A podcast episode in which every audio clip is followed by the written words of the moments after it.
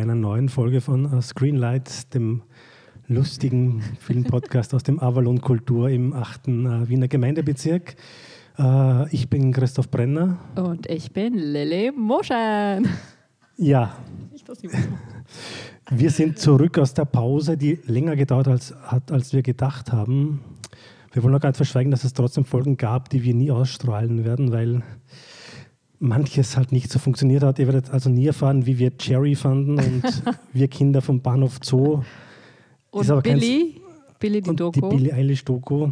Vielleicht wird es irgendwann aus dem Archiv ausgegraben. Ich bin mir nicht ganz sicher. Vielleicht posthum in 70 Jahren sind in Screenlights Vault drinnen. Genau, also der, der, Giftschrank, mit dem man uns erpressen kann, irgendwie mal. Aber man muss sagen, nicht weil wir jetzt inhaltlich irgendwie betrunken waren und äh, Blödsinn geredet haben, sondern einfach technisch haben wir es nicht auf die Reihe gekriegt. Ja, wir sind nie betrunken, erstens. und zweitens war es halt technisch. Äh, wir haben es übers Internet probiert und Zoom is not your friend. Nein, Manchmal. Es war nicht mal Zoom. Es war ein extra Zoom für Podcasts was shitty ist. Okay. Let's forget about that. Move on to the future. Genau. Full speed. Äh, wir wollen uns heute und auch in der nächsten Folge dem Main Event der Filmindustrie widmen, den Oscars. Und wie man halt weiß, also es ist halt nie alles nominiert, was man drin haben will, natürlich auch in einem Jahr wie diesem, wo viele Filme von, von Haus aus weggefallen sind, weil sie nicht gestartet sind, weil es kaum einen Kinobetrieb gab. Auch hier fehlen Filme und die wollen wir in dieser ersten Folge jetzt mal thematisieren und in, in der nächsten Folge dann halt über die Filme reden, die tatsächlich nominiert sind und die gewinnen könnten. Ja. Genau. Dann fangen wir an. Lilly, was fehlt dir? In der Kategorie bester Film, bester Schnitt, Best Production Design, bestes adaptierte Drehbuch und beste Regie fehlt mir I'm Thinking of Ending Things von Charlie Kaufman. Surprise! Surprise! Genau. Und warum der so toll ist, äh, kann man sich äh, in unserer ersten Folge anschauen. Da habe ich ihn schon gepraised. Ähm, trotzdem, ja, ich, für mich einfach der spannendste Film des Jahres, der außergewöhnlichste. Auch vor allem in Corona-Zeiten finde ich sehr passend, der Film. Und ähm, sehr visuell spannend und fehlt einfach in zu vielen Kategorien. Warum? Weiß ich nicht. Netflix hat nicht drauf geschaut, oder wie? Ich glaube, Netflix hat nicht drauf geschaut. Ich glaube, man wurde auch abgeschreckt von den, von den sehr harschen Reviews im Netz dann halt. Ah, wirklich? Ja, Auf die habe ich gar nicht geachtet. Ja, da gab es halt dann. Ja, kamen einige Buchleser nicht damit zurecht, dass das, das Ende anders war und das war halt genau sehr weird. Und ich glaube, das war auch in diesem Jahr nicht angesagt. Weirdes Kino. Das Warum nicht? Halt Gerade jetzt, wenn wir nicht in einer fucking Pandemie weird sein können, auszucken können, mit unseren Musen, mit unseren, ich weiß es nicht was, äh, Selbstgespräche führen können, dann wann sonst? Absolut wenn wieder richtig, Party ja. angesagt ist und wir uns alle irgendwie treffen können und wir herumreisen können, sicher nicht. Sicher nicht. Das ist das Jahr der Introspektive und des Alleinseins und des äh, Weirdseins, finde ich. Absolut, ja. Also. Und niemand bringt das besser auf den Punkt als Charlie Kaufmann. Da war ich auch sehr enttäuscht, weil eigentlich ist er jetzt kein, äh, kein Unbekannter bei den Oscars. Er war, glaube ich, sogar einmal Preisträger, war, glaube ich, mehrmals nominiert mhm. für frühere Werke. Also ich verstehe es auch nicht. So der Film, der irgendwie in keine Box passt und momentan denken alle gerne in Boxen und man muss aber auch sagen, auch die Darsteller hätten nominiert werden ja, ja. müssen. Eh, auch Abseits Kamera. davon waren einfach das für mich genau also Schnitt also, auch, ja, genau. Ja, also wie Jesse Buckley, jeder kurz mal uh, Gino Rowland uh, channelt, ist fast das Beste. Ja. Heuer. Also, Sad, but true. Very sad. Wir ja. weinen jetzt mal eine Runde. Wir weinen jetzt mal eine Runde, richtig. Wir sollten Charlie Kaufman so Cupcakes oder sowas schicken zumindest. Ich meine, es ist ihm wahrscheinlich komplett wurscht. Du solltest einfach Charlie Kaufman ins OF-Studio einladen. ich glaube, er wäre super motiviert. Ich glaube auch. Weil er überhaupt immer natürlich gern unter Menschen ist. Ich glaube auch. Sechs Stunden ja, sechs live Stunden. mit Charlie Kaufman. Gut, das würde ich mir anschauen. Eigentlich mit Charlie Kaufman, Alexander Horvath, ich und Charlie Kaufman schauen uns die Oscars an. Genau. Das wär's. Ja gut, genau. Und dann weiter geht's. Auch jemand, der ähm, gefehlt hat, aber vielleicht kannst du dann erklären, warum eigentlich. Das hat sicher was mit, mit Film und Kino und wie man den gesehen hat oder sehen ja. konnte. Für mich war einfach ähm, Steve McQueen äh, mit Small Axe. Ähm, auf jeden Fall die ersten zwei, denn, denn ähm, Love Rock. Lovers Rock, Rock. Genau, so und äh, Mangrove. Äh, Mangrove, die zwei ähm, haben auf jeden Fall gefehlt, finde ich. Und jetzt ist die Frage, warum wurden die nicht nominiert, Christoph? Ich glaube, das war einfach ein gigantischer Fehl von allen Beteiligten. Also zuerst mal das Konzept, fünf Filme als mehr oder weniger Serie zu verkaufen von der BBC, quasi im Hauptabendprogramm dann lief in, äh, in England. Das war ja sein Wunsch. Das war sein Wunsch, genau. Ja, in den USA lief es dann auf Amazon Prime, die das ganz dezidiert als Serie verkauft haben. Und ich glaube, die Guidelines der Academy sind immer noch, man muss zumindest einen geplanten Filmstart haben. Und deswegen kam das halt nie in Frage, weil das nie geplant war, dass es ins Kino kommt. Obwohl es Filme sind an sich. Also ich finde es ich find's durchaus ein Versagen vieler Beteiligter, weil das waren eigentlich, also, also man muss sagen, alle fünf Filme letzten Endes, die Black Lives Matter besser auf den Punkt gebracht haben als alles andere im letzten Jahr. Auch besser als alle nominierten Filme zum Thema. Deswegen finde das wahnsinnig schade. Muss man einfach so sagen, weil es war echt so eine hypnotische Geschichte von, also vor allem diese, diese Partyfolge, da verstehe ich ja, dass das vielleicht kein Oscar-Thema ist, aber zumindest diese Mangrove-Episode. Die auch. Die finde ich ja Trial of Chicago 7 in gut war. Ja, ja. Oder in besser, sagen wir so. Also in besser, sagen wir so. Weniger ja. geschwätzig, mehr, mehr, mehr dringlich und mehr heartfelt, würde ich sagen. Also natürlich kann mehr das Soul, weniger, mehr Soul, ja. Äh, Geschwätz weniger Geschwätz, ja. Äh, weniger Stars, Dialoge. also einfach. Genau, ja, ja finde ich auch. Also ein, ein, Gerichtsfilm, so wie ein Gerichtssaalfilm, ähm, der wirklich mal spannend ist, finde ich. Genau. Und, also filmisch, äh, visuell umgesetzt, spannend einfach. Ja. Und auch darstellermäßig, also John Boyega im, im dritten Teil dann, wo er so einen mhm. Schwarzen spielt, der extra nur deswegen der Polizei beitritt, damit er quasi den systemischen Rassismus von innen her quasi sprengen kann. Also so eine Art äh, schwarzer Serpico. Mhm. Mhm. Fand ich wahnsinnig toll. Also ich finde jetzt schon Boyega seit Star Wars, äh, ich schaue nicht Star Wars, deswegen kann ich gerade mitreden, aber das war, glaube ich, wieder ein Schritt in die richtige Richtung und da sieht man auch, was er wirklich kann und dass es halt dann komplett untergeht. Hat er die Rolle eigentlich gekriegt, nachdem er bei der Black Lives Matter äh, Demo aufgetreten ist? Nein, das war schon vorher, oder? Den, ich meine, ich glaube, dass das Small Executive äh, auch letztes Jahr gedreht wurde, das muss sie überschnitten haben. Mhm. Aber ich glaube natürlich war es gecastet schon, schon vorher. Mhm. Steve McQueen, ja. Ein Schade. großer. Ich meine, er hat ja schon, also hat er den Regie-Oscar damals gekriegt für, für, für Auf Jesus Lief oder nur beste Regie? Ah, bester Film meine ich. Ah, das, oh Gott, da müssten wir jetzt im Archiv nachschauen. Ja, Eines der beiden auf jeden Fall. Also bester, äh, bester Film auf jeden bester Fall, auf jeden aber bei bester Regie weiß ich nicht 2014 mehr. war das. Ja, das ist a long time ago. Ja. Aber ähm, also, so also einen Oscar hat er definitiv. Ja, er hat schon einen Oscar bekommen, ja. ja. Aber trotzdem dafür hätte, bin ich noch einen verdient. Was mir auch noch fehlte, ich glaube, den hast du gar nicht gesehen, das ist fast mein Lieblingsfilm aus dem letzten Jahr, mhm. The World to Come Stimmt, den habe ich noch nicht gesehen. Ja, ähm, so ein Siedler, Siedlerinnen-Drama Mitte des 19. Jahrhunderts. Mhm. Hat so ein bisschen Brokeback Mountain Anleihen, aber damit tut man ihm auch schon wieder Unrecht. Das sind quasi zwei Familien, die halt im Niemandsland ihrem harten Tagwerk als Bauern nachgehen. Und die beiden Frauen äh, verlieben sich dann ineinander. Yes. Und die Ehemänner reagieren halt unterschiedlich darauf. Einer ist Casey Affleck, einer ist äh, Christopher Ach, McAbbott. Die hast du ja. von dem erzählt, ja, ja. ich habe ihn noch nicht gesehen. Ein wahnsinnig toller Film, sehr, sehr, lyrisch, sehr poetisch, sehr hypnotisch. Es wird irgendwie nichts groß ausbuchstabiert. Also den eigentlichen, wie tief das ging, das, das, merkt man dann erst in den letzten zehn Minuten, wo es dann quasi so Rückblicke gibt, auf was alles passiert ist.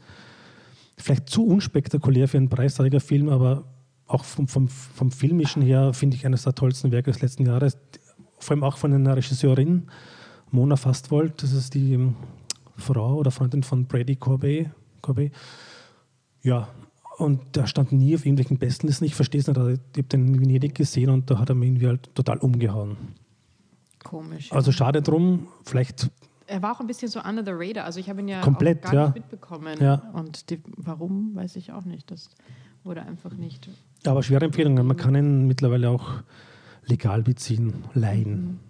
Auch eine schwere Empfehlung haben wir auch schon in der ersten Sendung erwähnt. Never, Rarely, Sometimes, Always Absolut, von ja. Eliza Hitman. Ja. Ähm, sie ist die Regisseurin, finde, hätte auch definitiv nominiert werden sollen für beste Regie ähm, und bester Film. Und die zwei Schauspielerinnen habe ich auch großartig gefunden. Wobei die eine, glaube ich, das ist ihr allererster Film, die ist eigentlich Musikerin. Die Hauptdarstellerin? Die Hauptdarstellerin, ja. Also Sidney Flanagan, ich habe es mir genau. notiert. Genau. Ja. Sehr toll, ja. Sehr toll, finde ich, fehlt auch. Auch vielleicht zu unspektakulär für so einen großen Oscar-Film. Da, da muss, muss immer großes Drama drin sein. Ist halt nicht zum Glück in einem Film. Aber das Thema sehr. Aber Nomadland ist ja auch so. Also es ist jetzt nicht so wahnsinnig spektakulär, finde ich. Also es stimmt. ist ein Jahr, wo auch Filme Platz haben, die jetzt nicht so spektakulär sind. Ja, man kann sich dann oft nicht erklären, warum manche dabei sind und manche nicht. Falsche Promokampagne unter und den Tisch vielleicht fallen der gelassen. Star-Faktor. Nomadland hat zumindest die Frances McDormand Ja, und ja. so. Und, und die, also da war ja, da sind ja beide absolute Newcomerinnen. Da, vielleicht ist da doch zu wenig Star-Weight. Aber gerade das- drauf. Thema Abtreibung wäre auch Mhm. heuer am Tisch gewesen und Definitiv. nicht zu vernachlässigen gewesen. Ja. Ja. Und Was haben wir noch? Ich habe mir dann ein paar Notizen gemacht zu Genre-Movies, die halt auch natürlich wie fast immer nie vorkommen bei den Ja, Oscars. sag. Also lustigerweise ist halt Borat nominiert als Ja. beste Komödie. Können wir noch später drüber reden.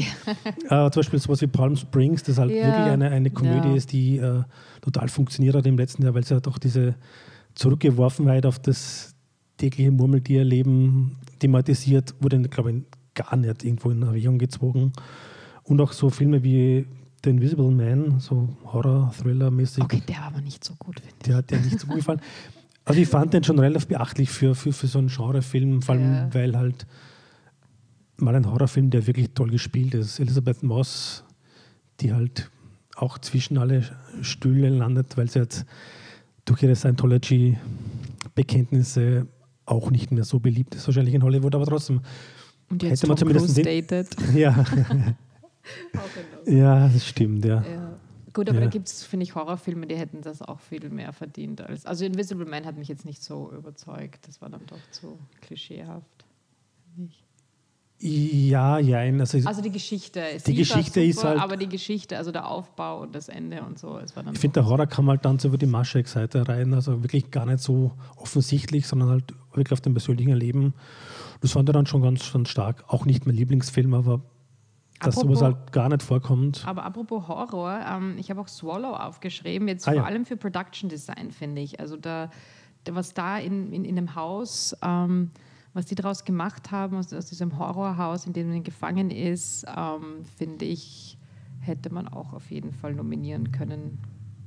Haben sie sich was angetan? Ja, Swallow hat vor allem ein sehr gutes Ende, das quasi den Titel so schön äh, auf den Punkt bringt. Ja, wollen wir nicht spoilen jetzt. Äh, ja. Was fehlt uns noch? Ein ähnliches, also ich finde, also von dem her finde ich, ich weiß nicht, vielleicht habe ich das eh schon in der ersten Folge gesagt, Never Rarely, Sometimes Always und Swallow gegen Ende hin, so wie sich die, die jungen Frauen emanzipieren in den Filmen, gibt es da, finde ich, so Parallelen interessanterweise, ähm, also so erzählerisch und von den Figuren her. Das stimmt, Aber ja. ohne jetzt zu viel zu verraten. Ja, ja, stimmt, ja, ja, Ja. Das darf man wirklich nicht verraten. ja. Ich habe mir dann ein paar Notizen Mhm. gemacht zu äh, eher so Darstellerkategorien. Hatten wir auch schon das Thema. Mhm. Malcolm und Marie. Da hätte ja. man zumindest Zendaya nominieren können, weil das war, finde ich, schon sehr auf den Punkt. Aber da gab es dann gespielt. zu viel Shitstorm, auch wegen dem Altersunterschied. Da- und, ja, und da ist ein Weißer das geschrieben und, und Es ist halt so absurd, und so. wie man Filme versenken kann in, Ja. in this day and age, weil eigentlich schon ein klassischer Oscar-Film, so, so, so Schauspielkino. Ja. Wer noch fehlt, und der Film kam auch nirgendwo vor, ist äh, The Nest.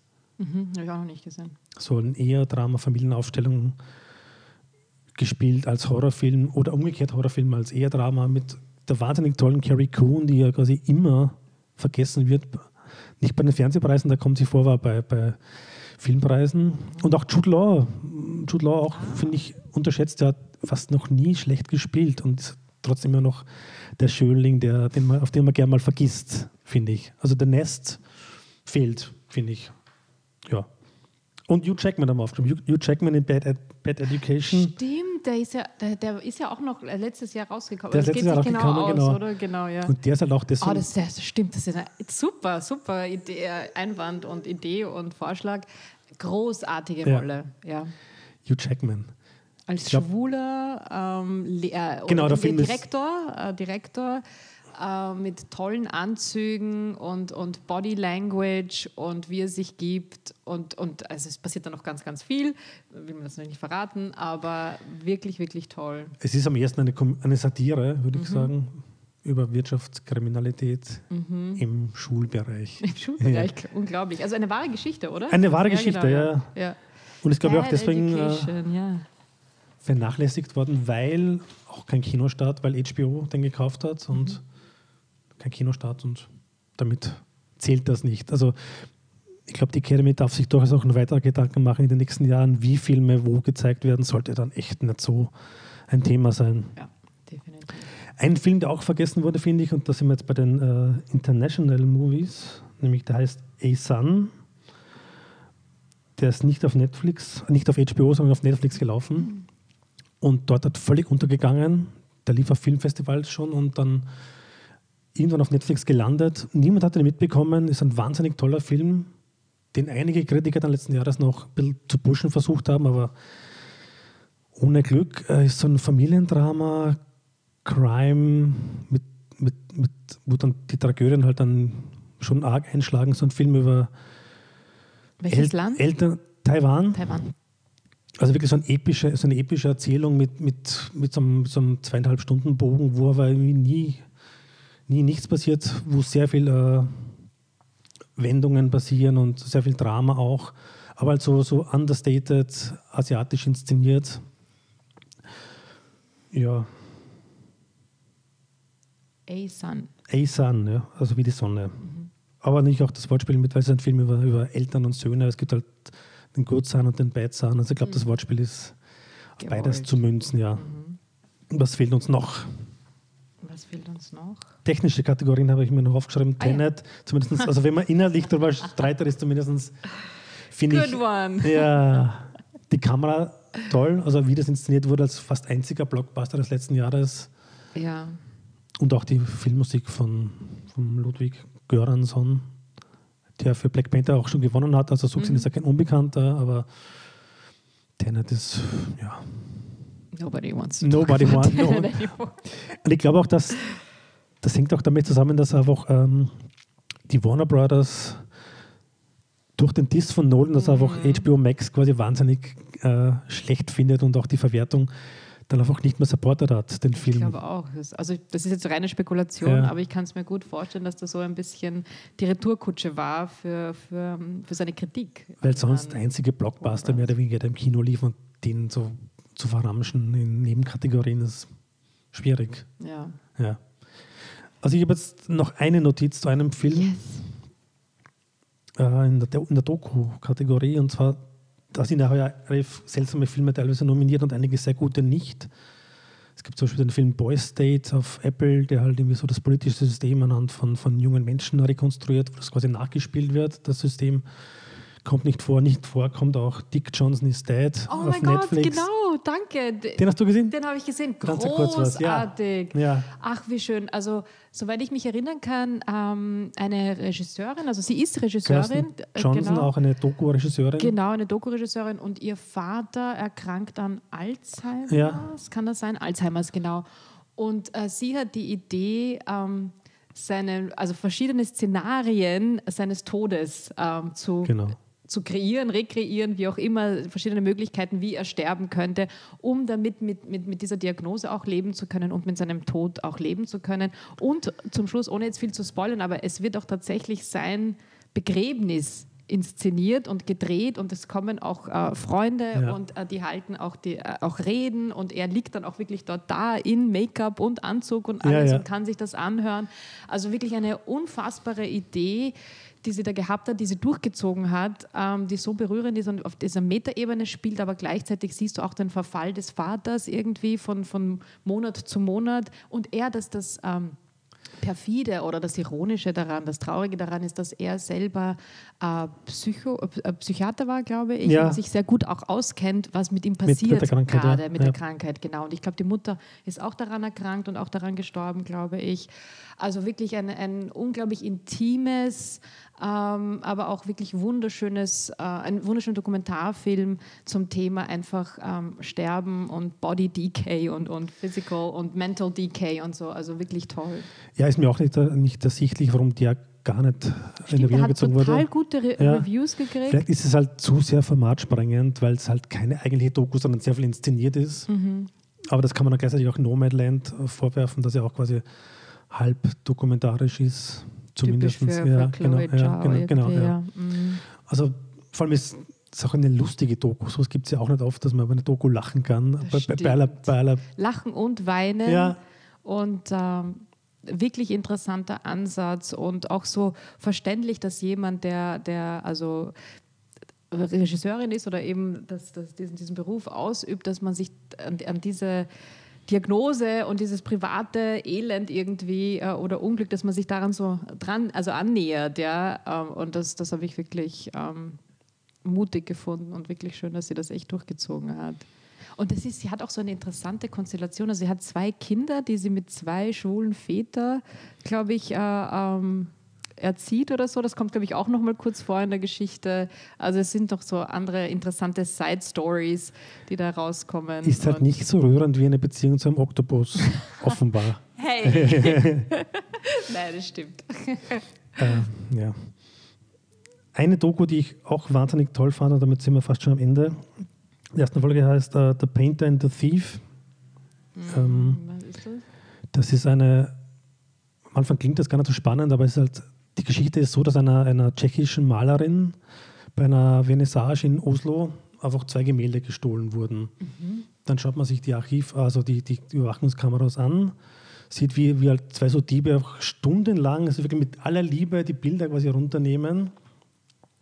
Und irgendwann forscht man dann halt aus, zumindest einen der Diebe. Und da kommt es halt zum Kriegsverfahren und dann will halt die Malerin diesen Dieb kennenlernen. Und dann kommt es zum Treffen und dann, dann wird das komplett weird, weil dann freunden sich die beiden an, mehr oder weniger. Und dann erklärt er, also, ja, das Bild, das hat ihm so gefallen und es war so toll und das musste er unbedingt haben und er musste es auch mit aller, mit aller Hochachtung äh, bearbeiten und dass da ja nichts kaputt wird. Und dann entsteht da wirklich eine Freundschaft und über zwei Stunden, das heißt dann umsonst der Painter and the Thief, werden also beide Figuren beleuchtet und ihre Beziehung zueinander. Und dann gibt es halt auch noch Twists, die dann die, die Handlung dann nochmal umdrehen und das ist wahnsinnig berührend. Und auch so, so aus einem Doku-Standpunkt habe ich das so noch nie gesehen, dass einfach so eine menschliche Beziehung sich so annähert zwischen Fremden, die dann auch teilweise kippt, weil er ist eigentlich auch Drogenhändler und, und also sehr spannend und völlig unerwartet berührender Film. Also der ist halt auch ein bisschen untergegangen letztes Jahr, muss man sagen, leider. Ich habe ihn auch noch nicht gesehen. Ja. Also auch nicht gehört, glaube ich. Von ihm. Das sieht man vor allem bei Dokus, merkt man halt, wenn eine auf Netflix läuft, dann kennen, kennen die sehr viele und wenn sie nicht auf Netflix laufen, es gibt auch kein Kino, dann Das ja, stimmt, ist die Wahrnehmung unter Null mehr oder weniger. Aber The Painter and the Thief würde ich, würde ich empfehlen. Super. Gut, das wäre es auch schon für die erste Oscar-Folge von uns, außer du hast noch irgendwas nachzuholen. Nein, ich glaube, das, das waren meine Oscar-Snubs. Heuer keine Safety Brothers, kein Keine William Safdie Dafoe. Brothers, ja. Genau, ja. Ja, stimmt. Die wenigen Filme, die, die liefen, haben wir jetzt erwähnt, die gut waren. Genau. Sehr gut. That's it. Bis nächstes Mal. Ciao. Tschüss.